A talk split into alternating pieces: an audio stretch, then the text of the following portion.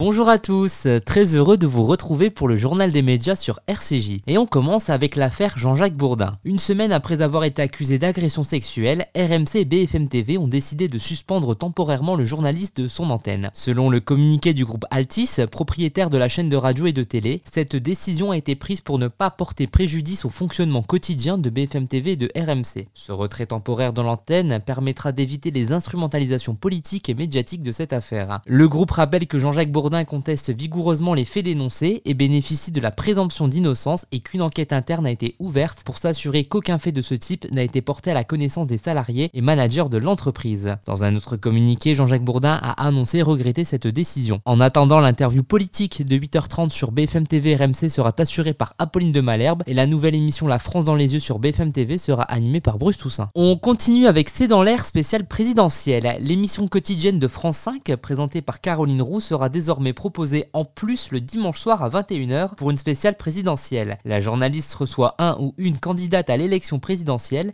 et l'interroge notamment sur des thématiques de politique intérieure. Les téléspectateurs posent des questions et réagissent en direct à l'émission. Les candidats sont également confrontés au reportage de la rédaction ainsi qu'à deux experts emblématiques du programme et d'un correspondant de la rédaction de France Télévisions. Au total, quatre soirées sont prévues. La première a eu lieu hier. Caroline Roux recevait Éric Zemmour et Yannick Jadot. On poursuit avec une soirée consacré à l'autisme sur M6. Mardi à 21h10, M6 diffusera Pour te retrouver, une fiction avec Laetitia Milo ou encore Arthur Junio. L'histoire met en scène Lucas, un jeune homme de 11 ans atteint d'autisme. Ses parents, Marion et Alexis, ne se parlent plus depuis des mois, sauf pour s'occuper de leur fils. Tout bascule lorsque Lucas disparaît, il va devoir affronter le monde extérieur seul, tandis que ses parents font tout pour le retrouver. Lucas a un comportement particulier. Pourquoi vous leur dites pas qu'il est autiste? Autiste?